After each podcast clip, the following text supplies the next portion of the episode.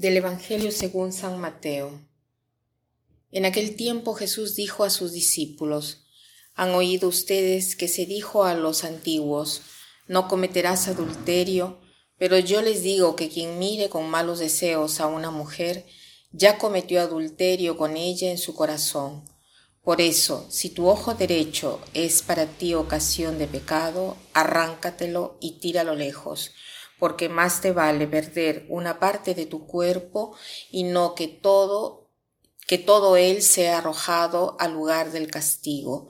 Y si tu mano derecha es para ti ocasión de pecado, córtatela y arrójala lejos de ti, porque más te vale perder una parte de tu cuerpo y no que todo él sea arrojado al lugar de castigo. Hoy vemos cómo hacer cumplir la ley, pero a través de la antítesis, o sea, lo opuesto. Ha sido dicho, pero yo les digo.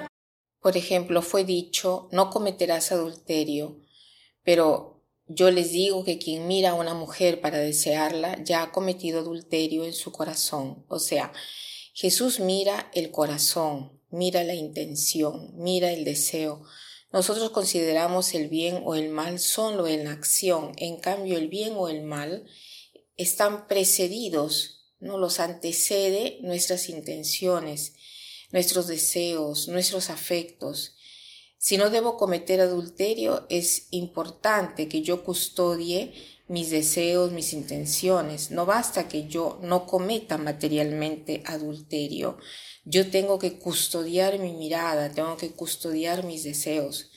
Se puede decir que una persona ha crecido espiritualmente no solo cuando no hace el mal, sino cuando tiene deseos diversos de los que tenía antes de convertirse. O sea, si una persona continúa a desear las mismas cosas que deseaba antes de convertirse al Señor, quiere decir que su conversión no es completa, está al inicio.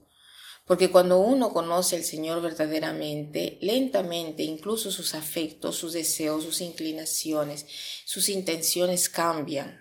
Esto es muy importante. De otra manera, toda la vida va a ser una lucha increíble. Pensemos qué luchas que deben tener al inicio de la conversión.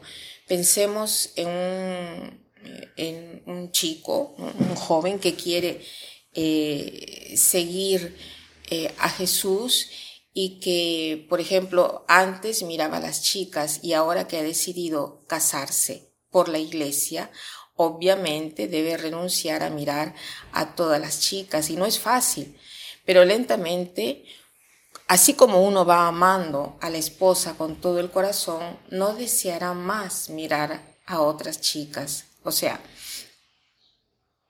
puede ser solamente el instinto que lo llevará a mirar a otras chicas, pero dentro de sí mismo no tiene más ese deseo, ¿no?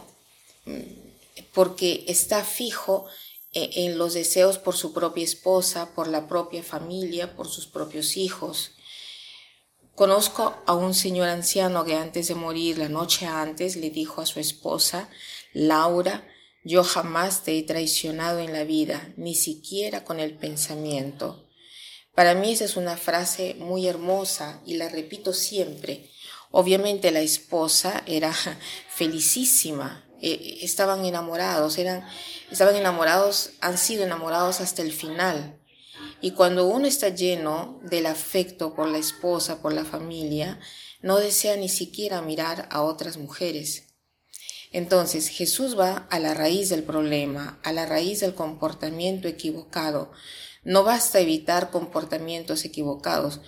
Por eso dice, ¿no? Si tu ojo derecho es motivo de escándalo, quítatelo y arrójalo lejos de ti. O sea, no hay que persistir, ¿no? Todo lo que te puede llevar al pecado, tú elimínalo inmediatamente. Entonces lograrás no pecar y cambiarán tus deseos. A fuerza de querer bien a tu mujer, a tus hijos, no desearás ni siquiera buscar otras mujeres ni mirarlas. El propósito de hoy podría ser el de intensificar ¿no? nuestro amor por nuestro esposo, hacer algo especial para amarlo o amarla con todo el corazón, para amarlo sin distracción, sin pensar en otra persona. Y para terminar, quiero citar una frase de Tolstoy que dice así, el secreto de la felicidad no está en el hacer siempre lo que se quiere, sino en el querer siempre lo que se hace. El secreto de la felicidad no está en el hacer siempre lo que se quiere, sino en el querer siempre lo que se hace. Que pasen un buen día.